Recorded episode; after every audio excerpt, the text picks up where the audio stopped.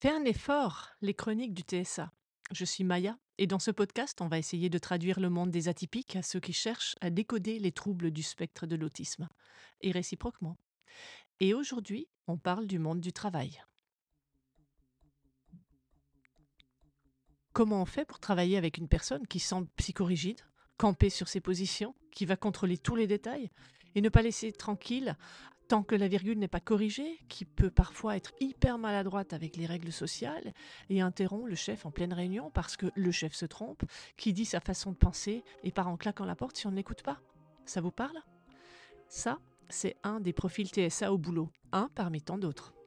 Un autre sur le spectre, c'est celui de la personne ultra perfectionniste, ultra discrète, qui fuit la pause café, travaille sans s'arrêter et se rend malade à la moindre chose qu'elle considère comme imparfaite ou à la moindre remarque. Avant de se lancer sur le TSA au boulot, je voulais vous dire que samedi en 15, la question sera Pas encore autonome? On remercie la voisine pour cette question pertinente. Ou pas d'ailleurs.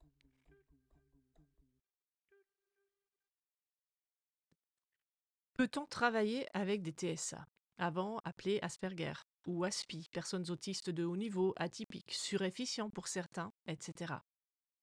Donc peut-on travailler avec eux? Mais oui, évidemment. Voilà, c'est la réponse. Merci d'avoir écouté ce podcast. Si ce contenu vous a plu, pensez à laisser 5 cacahuètes en partant et à cliquer sur Je savonne. Pardon, je pars en live. Ma famille qui écoute ce podcast doit être en train de se taper la tête en disant mais c'est pas vrai, elle a recommencé avec son humour idiot. Bon, plus sérieusement, si vous voulez savoir si on peut travailler avec une personne TSA, eh bien, la réponse est évidemment oui.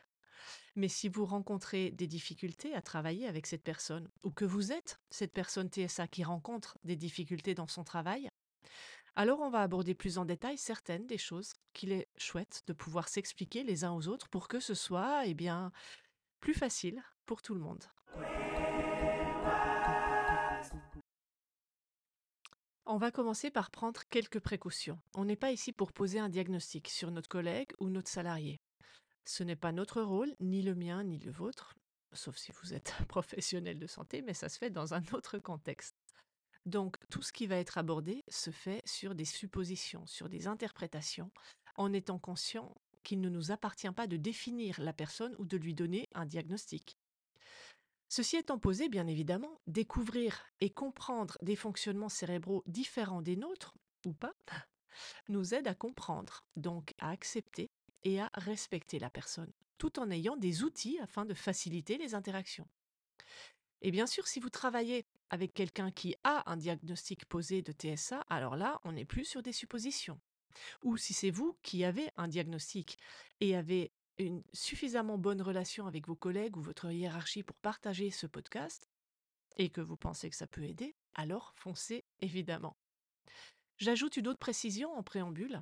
Dans cet univers neuroatypique, on parle de fonctionnements cérébraux différents. Le TSA, trouble du spectre autistique, est proche dans certains critères et caractéristiques ou peut être proche du TDA, le trouble de l'attention, à tort appelé hyperactivité. Il s'agit entre autres de la capacité incroyable de, de concentration et focalisation sur un sujet qui intéresse la personne et de la grande difficulté pour se concentrer sur quelque chose qui ne l'intéresse pas un esprit aussi qui part dans tous les sens, distrait par une idée qui en amène une autre, etc. Pardonnez-moi d'avance pour ce résumé vraiment rapide du TDA, avec ou sans H. Euh, c'est pas le sujet du jour, c'est juste pour situer un tout petit peu. Le TSA est aussi proche du fonctionnement des HPI, au potentiel intellectuel. Et les deux peuvent se cumuler ou être confondus en diagnostic.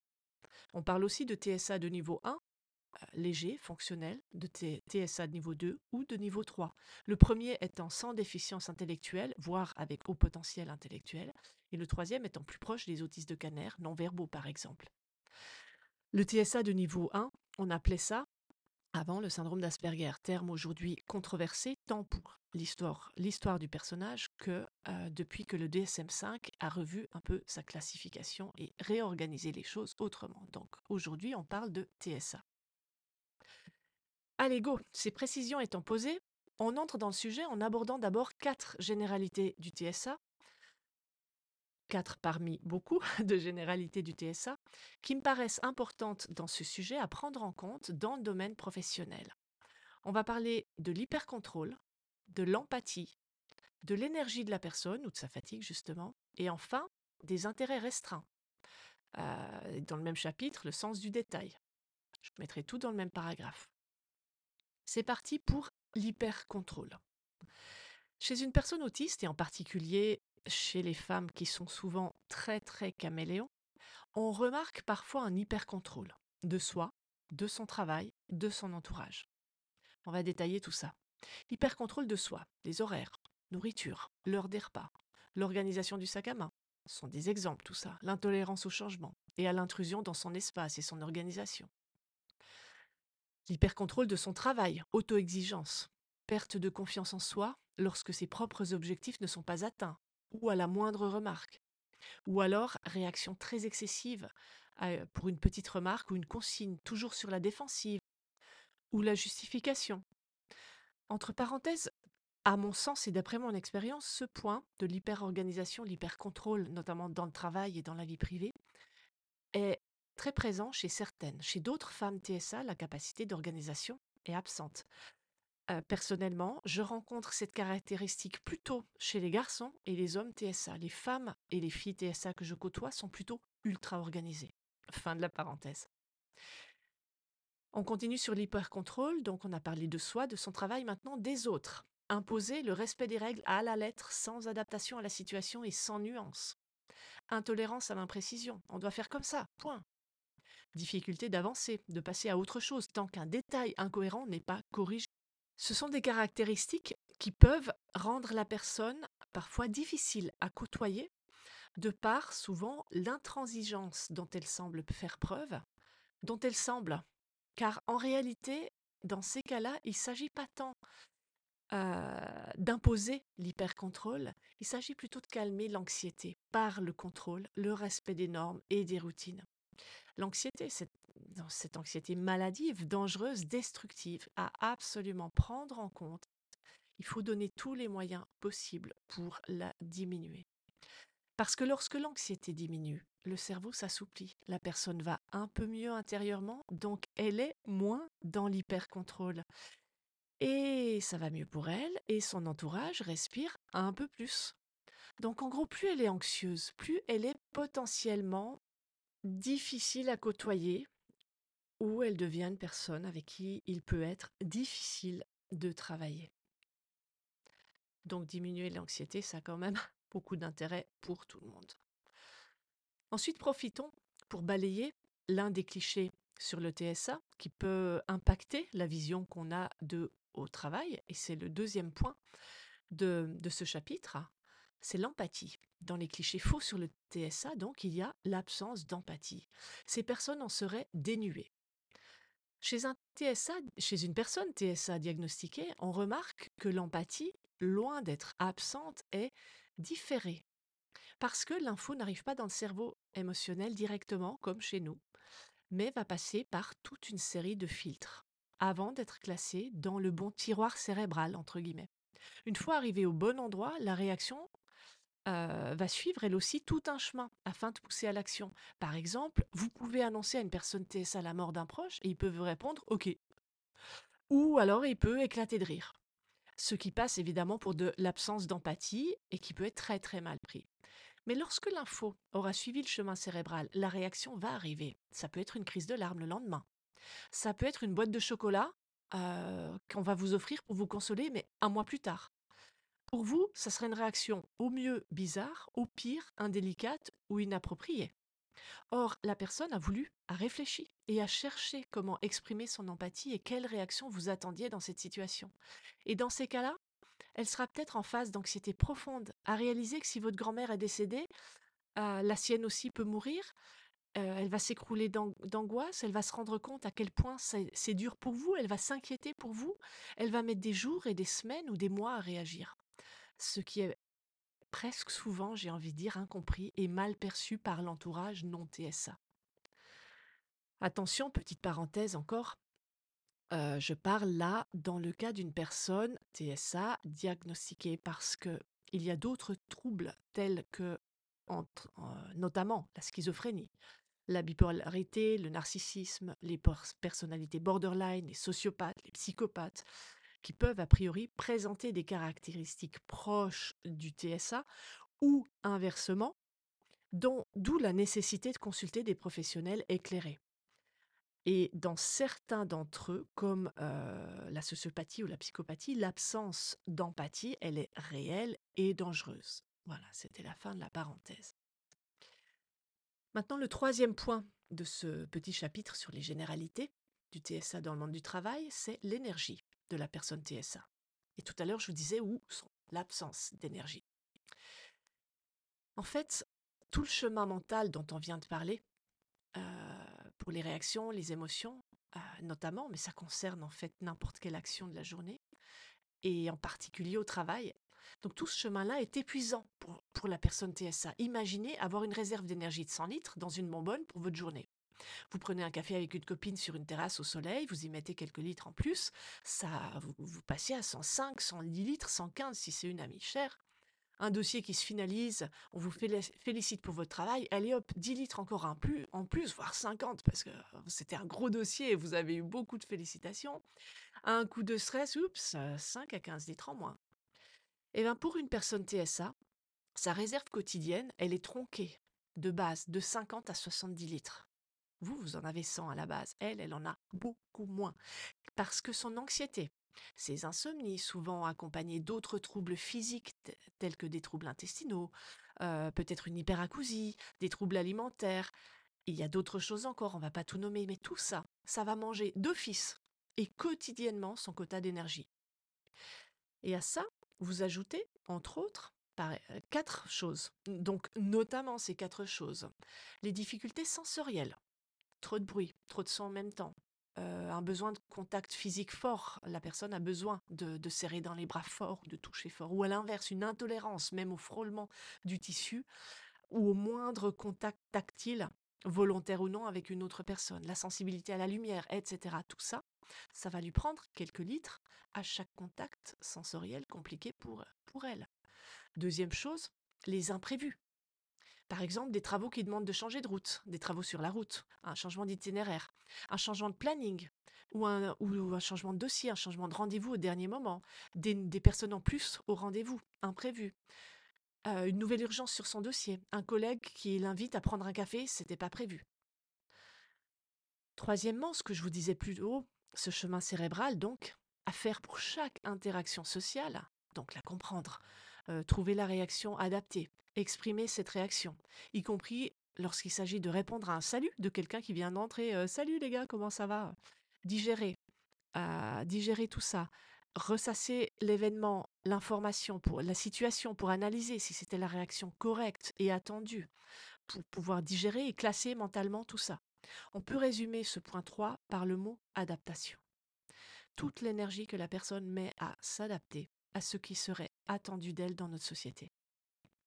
Et en quatre, on ajoute que ce jour-là, la personne a rendez-vous à la médecine du travail, par exemple, ou doit aller en mairie pour une démarche administrative. Elle se retrouve le soir à moins 56 litres. Elle va pas bien dormir parce qu'elle a eu une journée très éprouvante, donc elle va mal recharger. Et le lendemain, elle repart à moins 58 litres sur cette bonbonne où euh, la personne classique, elle a 100 litres de base et la personne euh, atypique, TSA notamment, elle part avec, entre 30 et 50 litres, voire moins par jour. Elle repart ce jour-là avec ses exemples à moins 58. Imaginez ensuite que le week-end, seule dans son propre univers, euh, et si personne ne vient l'y déranger, elle pourra recharger un peu tout ça pour affronter la semaine suivante. À ce propos, d'ailleurs, vous pouvez écouter l'épisode précédent sur la fatigabilité des TSA, dans lequel j'entre vraiment en détail dans ce sujet.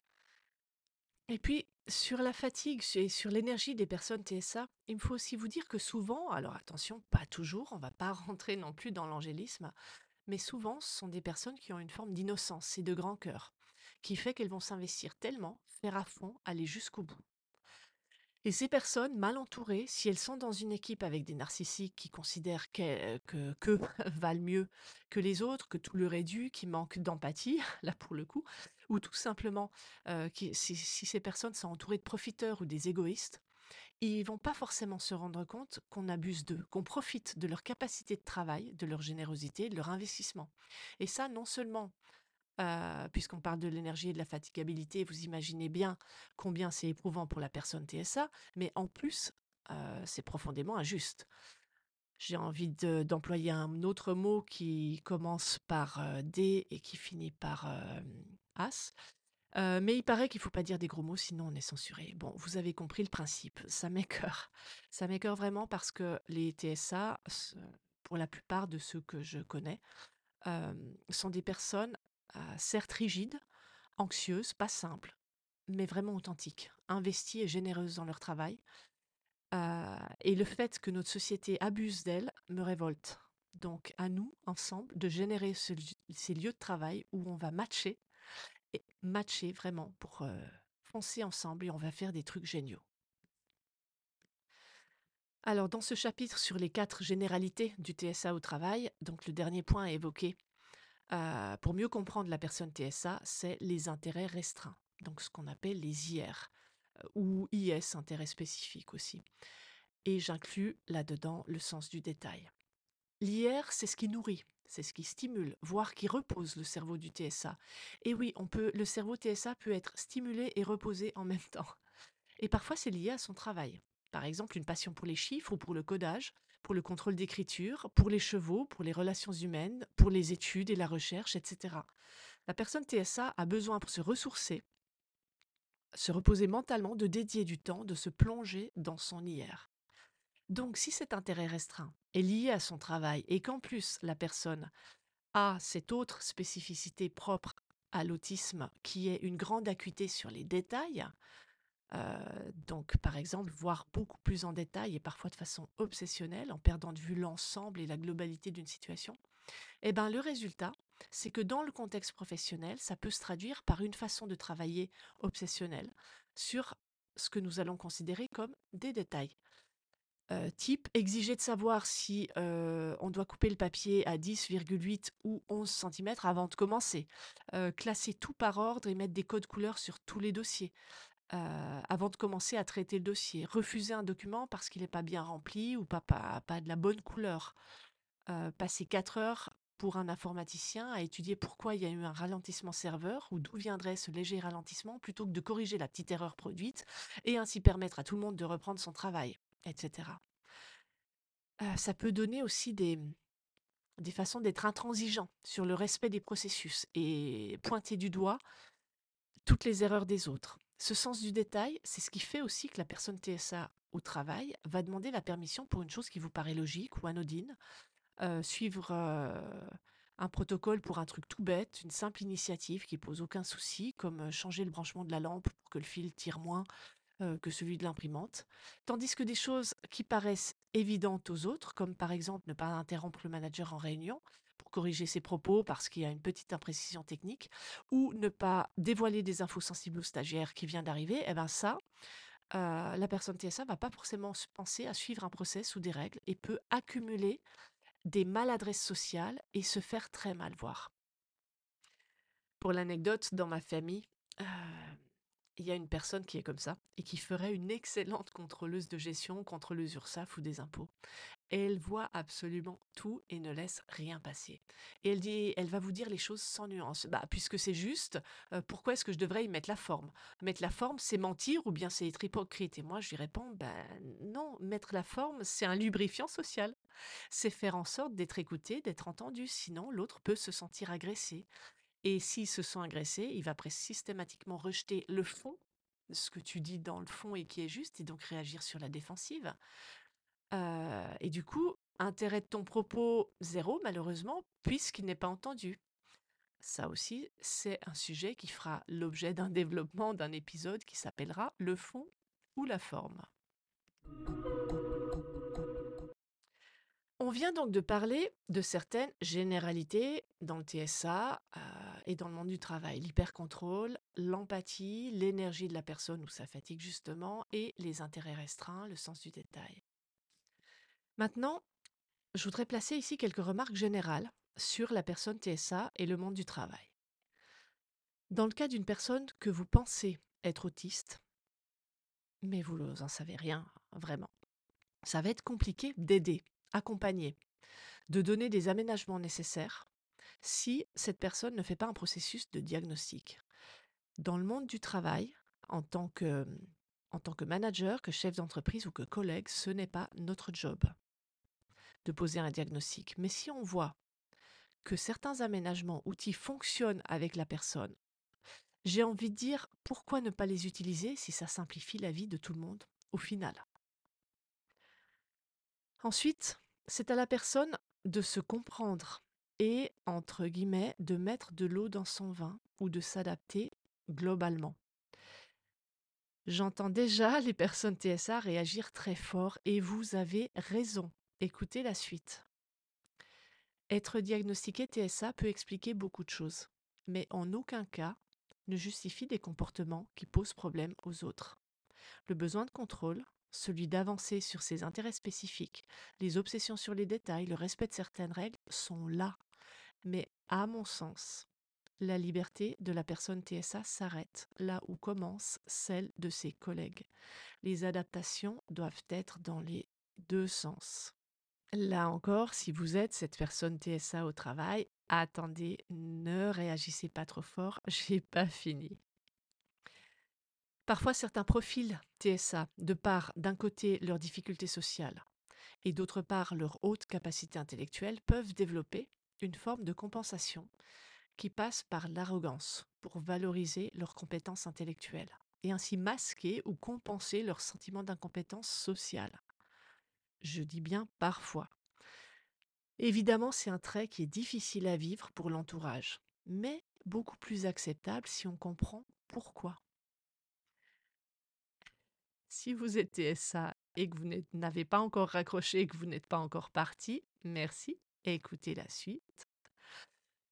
Donc ma réflexion personnelle ici à ce stade de mon parcours, ça comporte les éléments suivants ça peut être très difficile de travailler avec des personnes TSA si pendant l'enfance et pendant l'adolescence, elles se sont construites seules et sans accompagnement qui leur permet à la fois cet accompagnement qui va les aider à se comprendre elles-mêmes, mais aussi de comprendre les autres et de décoder pourquoi certaines attitudes peuvent être mal comprises euh, et dans certains cas provoquer le rejet qu'elles redoutent parfois tellement.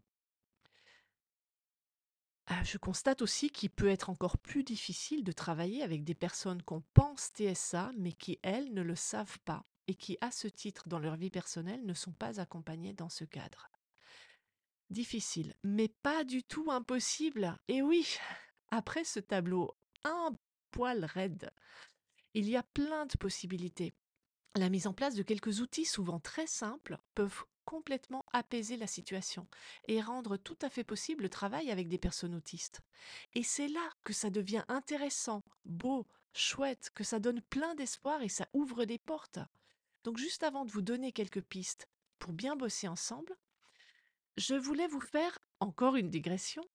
Euh, je voudrais vous parler plus spécifiquement des femmes TSA et du dépistage précoce.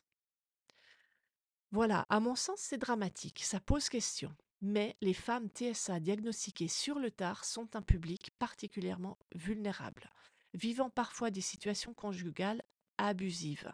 C'est un autre sujet, ça s'explique, c'est prouvé et c'est terrible. Vivant parfois des situations professionnelles instables, car euh, leur façon de vivre et de gérer les choses fait qu'elles ont énormément de mal à trouver un emploi et ensuite à le conserver.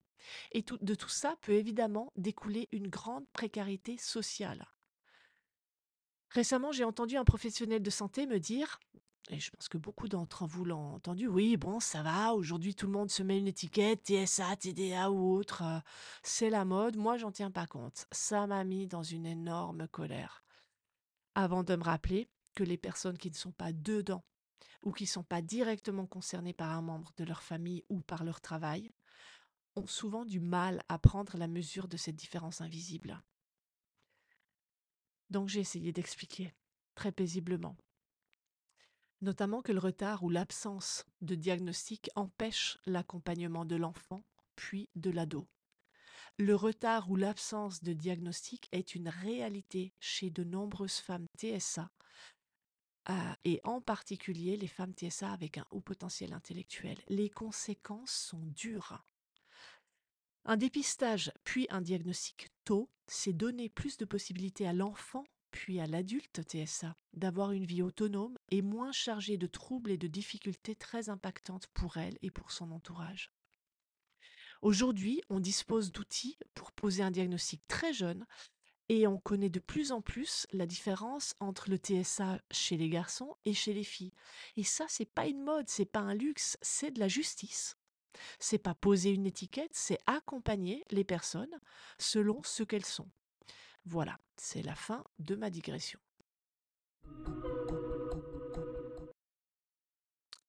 Maintenant, abordons des exemples concrets qui peuvent se passer au travail et voyons comment les expliquer, les comprendre. On finira un autre jour parce qu'en fait cet épisode va de nouveau être très long et cette fois-ci je vais tenter de le faire en deux fois pour votre confort d'écoute en fait. Donc dans, dans un bonus qui aura lieu la semaine prochaine, on mettra les pistes générales et les outils pour mieux travailler ensemble.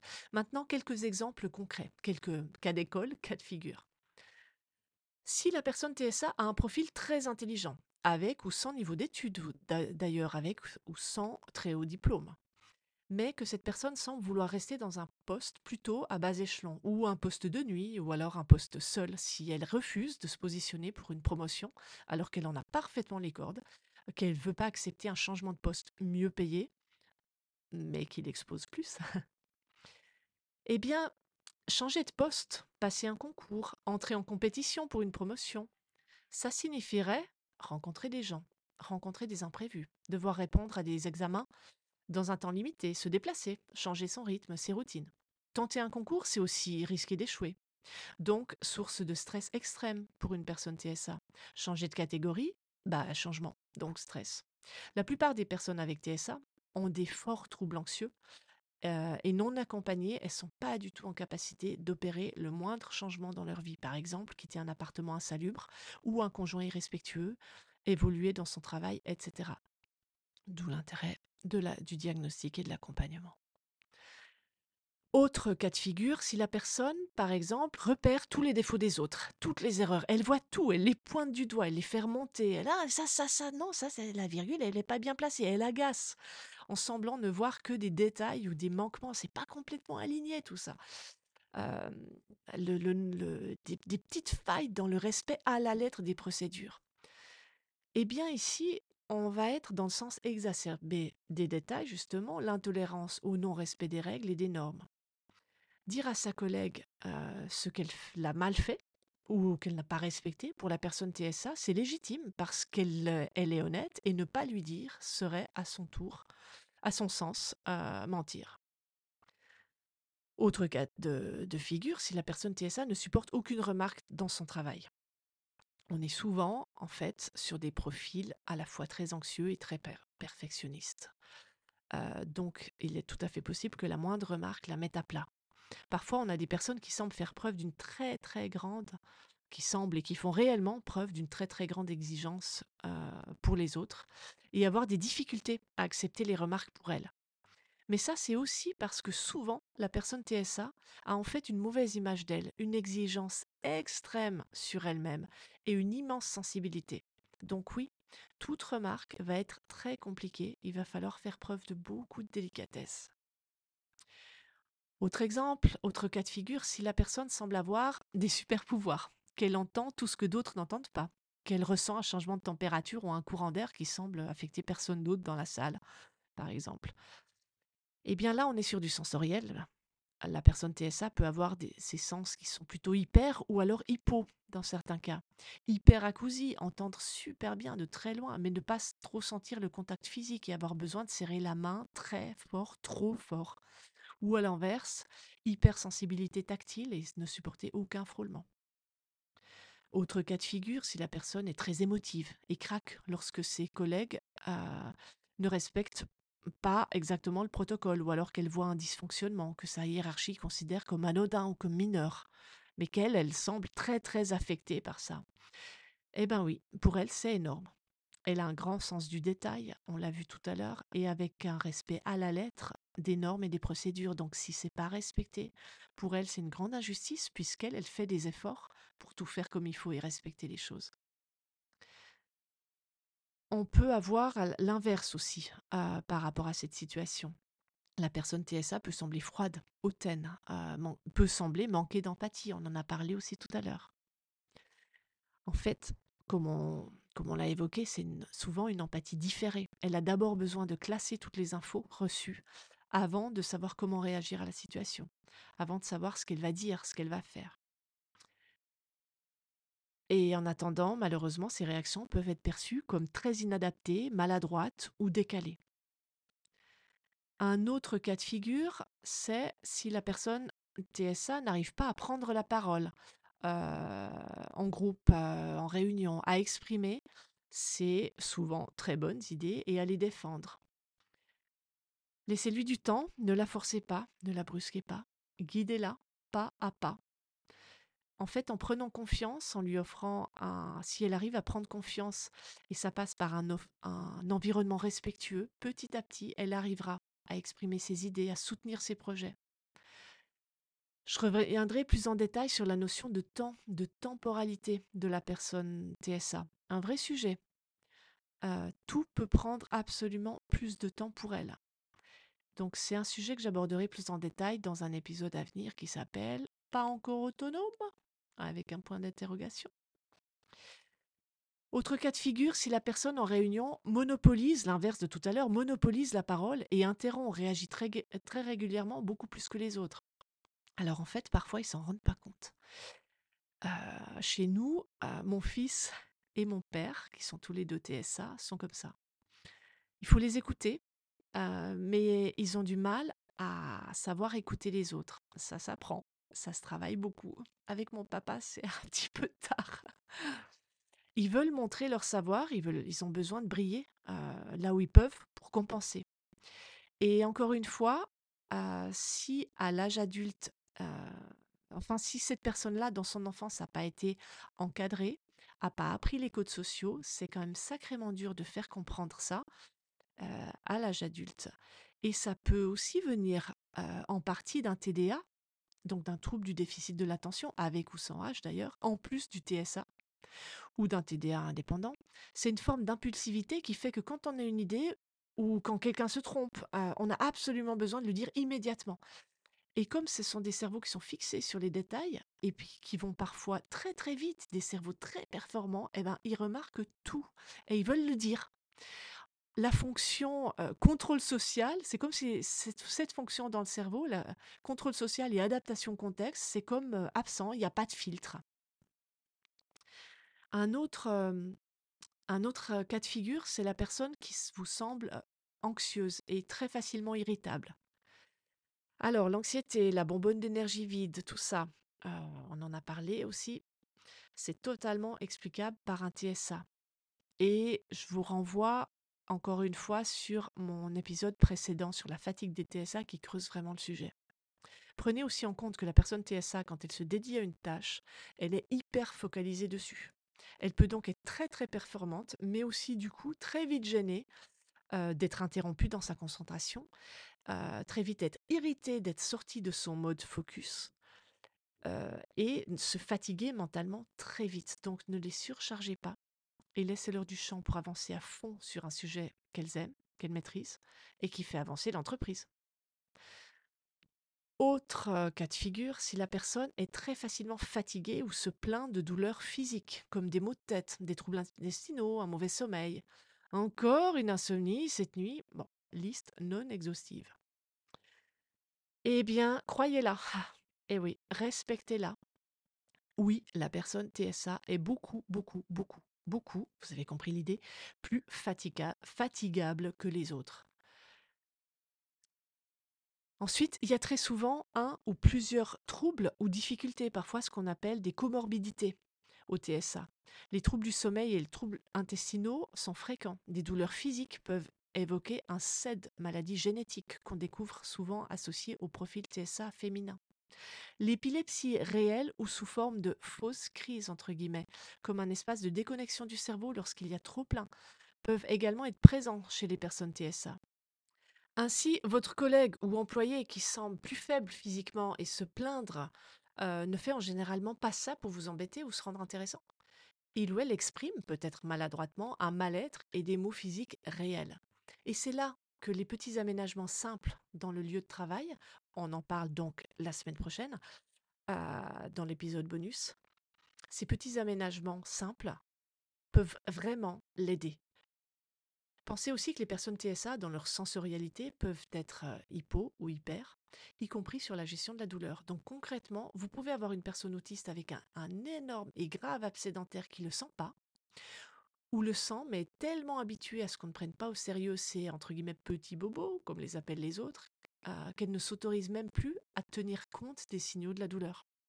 Et en même temps, chez la même personne, une petite tape sur l'épaule, euh, pote, ça va, euh, ça peut lui faire mal à hurler ou à se bloquer et ne plus arriver à travailler les deux heures qui suivent. Donc la seule solution pour l'entourage, y compris professionnel, ne pas juger. Écouter, accompagner, prendre en compte, décoder chaque douleur, chaque mot, ne pas juger pour aider la personne autiste à petit à petit apprendre à évaluer ce qui est anodin sur le plan de la santé, ce qui n'est pas. Dans le milieu professionnel, vous n'êtes pas en posture d'accompagner psychologiquement la personne, à moins d'être la médecine du travail ou le psy de l'entreprise, évidemment. Mais vous pouvez simplement ne pas juger, encore une fois. Ne pas vous moquer, ne pas stigmatiser la personne TSA si elle vous dit qu'elle est fatiguée ou qu'elle a mal quelque part. Et si vous êtes ce collègue qui respecte, qui ne juge pas, qui écoute la personne, alors je vous dis merci. C'est précieux et on a besoin de gens comme ça dans le monde du travail. Je termine avec un dernier cas de figure. Euh, si la personne, de par ses compétences et ses intérêts spécifiques, est hyper pointue dans son champ de compétences, eh ben génial. voilà. Orienter sa fiche de poste euh, et ses tâches pour qu'elle puisse à la fois s'éclater en travaillant sur des choses qu'elle aime, et que l'entreprise en bénéficie parce que cette personne va souvent mettre le doigt sur des choses que les autres n'auraient pas vues. Voilà, j'ai réduit un peu cet épisode pour qu'il soit pas trop long. Je vous mets en bonus, donc en ligne, samedi prochain, la suite. On va évoquer les pistes concrètes euh, pour travailler avec les personnes TSA. Donc des aménagements euh, très très concrets, organisationnels, euh, sociaux, et c'est très simple et ça aide tout le monde.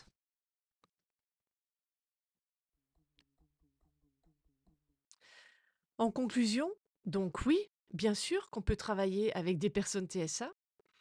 Euh, J'ajoute qu'elles ont souvent comme point fort une réelle implication, une forme d'honnêteté et de respect des règles parfois déconcertantes, souvent une grande logique et un sens de détail qui vont faire voir des choses sous un autre angle ou vont permettre d'affiner des points de façon assez pointue Au niveau, relationnel, en réalité, à mon avis, elles sont beaucoup plus simples.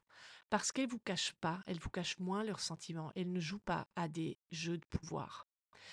En fait, intégrer des personnes différentes, ça permet de voir les choses de façon différente et d'apporter des solutions novatrices.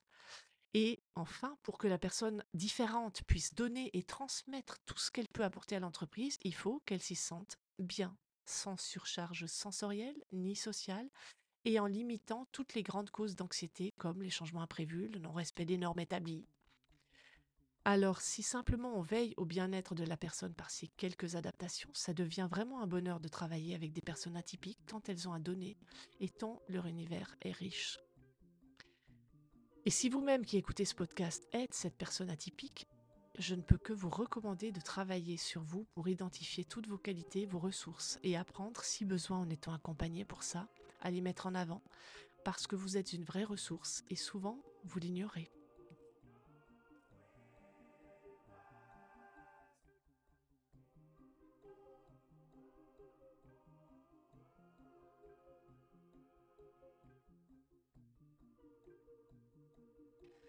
Vous êtes toujours là? Alors, juste entre nous, je rajoute un petit commentaire sur mon fils, dont j'ai parlé tout à l'heure. Cette impulsivité, cette façon d'occuper l'espace sonore que peuvent avoir certaines personnes TSA, certains profils, que j'ai souvent remarqué plutôt chez les, hommes, cette difficulté à écouter les autres, ça se travaille. Et ça s'est travaillé. Aujourd'hui, jeune ado, il a appris à écouter. Et comme il a un très grand cœur, et oui, c'est forcément la maman qui parle, entre autres, eh ben, ça fait de lui un jeune homme touchant et intéressant. Bientôt, je vous lirai un texte de ma grande sœur qui parle plus en détail de notre père autiste, et dans son cas à lui, sans accompagnement, livré sans mode d'emploi, dans un monde qu'il ne comprenait pas, et qu'il n'a pas compris lui non plus. L'histoire est bien différente.